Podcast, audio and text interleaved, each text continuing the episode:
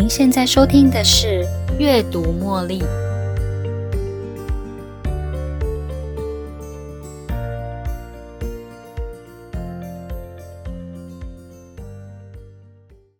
你相信科技能带来人与人之间正向的连结吗？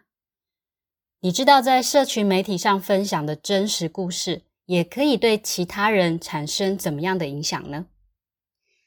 曾经以为一点希望也没有吗？或许你想放弃了，但是请你先听一听今天我要说的这个故事，或许可以带来一些启示哦。这个故事是一个有关于一位叫做小林的女孩子。小林是一位有自闭症的国小女生，她平常在学校没什么朋友。在她十岁的那一年，小林希望能够像其他同学一样举办一个生日 party。请全班的同学一起到她家来玩，于是妈妈就帮他布置了一个很温馨又充满生日气氛的派对场地，也精心挑选了小林喜欢的蛋糕啊、食物啊。他们还一起买了彩球来装饰房间，让整个 party 的场地更加缤纷多彩。说到这里，如果今天是你的生日 party，你会期待些什么呢？希望收到好朋友的祝福。还是得到特别的礼物或惊喜呢？如果今天是我的生日 party，我想除了希望能收到生日礼物之外，我也会很期待得到朋友的祝福哦。不过更重要的是，我希望能够跟朋友一样度过一个快乐的时光，共同创造我的生日美好回忆。那么小林也跟我们一样幸运吗？接下来，小林很兴奋的期待同学们的到来。可是令他伤心的是，在这一天，一个同学也没出现。他一个人孤孤单单的呆坐在他的生日 party 现场，气氛非常哀伤又落寞。不难想象这个场景，小林或许觉得自己跟外界的距离越来越远。他一定有多么期待能跟朋友一起过生日。但是最后却没有人出现，于是呢，这个心碎的画面就被姐姐给拍了下来，并上传到社群媒体上面，邀请社群的好友们一起来帮忙，希望大家都能够为妹妹加油打气。在姐姐上传到社群媒体的第一天，就收到了几千则留言鼓励。几天之后，小林跟家人意外收到了上千封陆续从四面八方。不同城镇、不同国家涌进来的生日祝福卡跟小礼物，他们简直惊呆了。这些由社群媒体上的陌生网友送来的祝福，居然让小林从伤心中恢复了过来，也让他们的家人很感动。陌生人的善意跟关怀，让小林意识到，原来自己有那么多的好朋友支持。于是，他又重新燃起了希望。他开始明白自己一点也不孤单。听到这里的你，是不是曾经想过，什么样的任务能够增添你的生命价值呢？对于一个觉得没有希望或放弃希望的人，我们能够为他做些什么呢？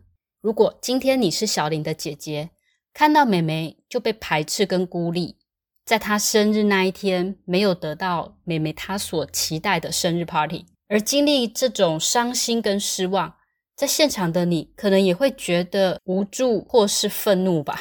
相反的，当你看到社群媒体上的无数陌生人对美眉的支持跟关注，你可能也会感到非常的温暖和感动。不知道大家有没有意识到，即使我们无法改变他人的行为，但是我们还是可以透过行动，为那些需要帮助跟支持的人，做出任谁也想不到的影响力。提到社群媒体的影响力，我们可以从 Facebook 创办人 Mark Zuckerberg 的理念中找出他一开始创办 Facebook 的初衷。他在媒体上曾经提过，一开始呢是希望用社群媒体成为一种工具，帮助人与人之间的沟通。Mark Zuckerberg 也曾经提说，他认为社群媒体像 Facebook、Instagram、Twitter，大部分都是对使用者有帮助。因为它最大的好处是人与人之间的连结，但是如果我们只是坐在那里耗费心神，却毫无目的的浏览社群媒体上的内容，这么一来，就没有办法，因为你经常活跃在这个社群媒体的平台上，而获得任何的好处，或是与任何人有正向的连接。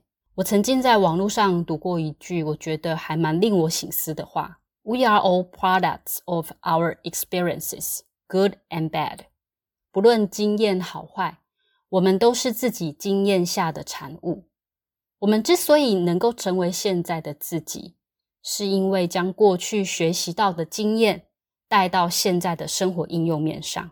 如果能够认清社群媒体的使用，也能塑造自己成为另外一种人，带给其他人更丰富的生命，增加更正向的情感连接，我们也才能好好的运用社群媒体，传递更美好的回忆。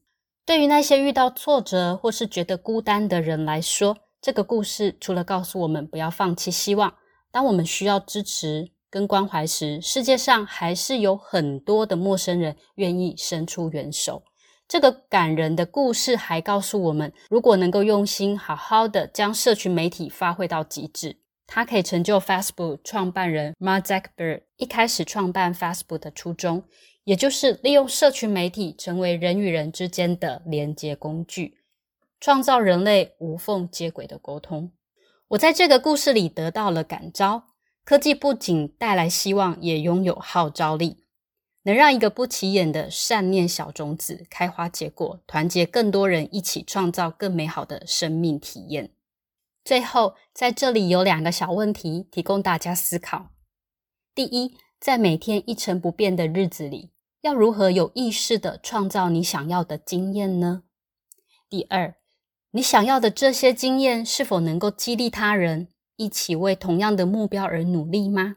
我的过去经验呢，影响着我后来对事件的不同看法，也影响我后来的许多重大决定。在以上的这个故事里，我感受到最多的字句是希望、意义、自由、价值、成就感，还有被放弃。我想用这个故事来找到我的为什么。找到朝向自己设定的目标而努力的方式。为什么我现在是一位 podcaster 呢？我想告诉你，我如何找到我的为什么。请大家持续锁定下周一的阅读茉莉。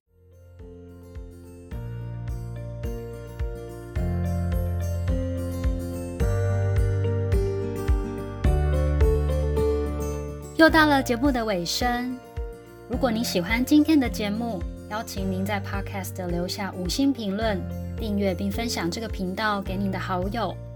如果您有其他的反馈或想法，也欢迎留言给我。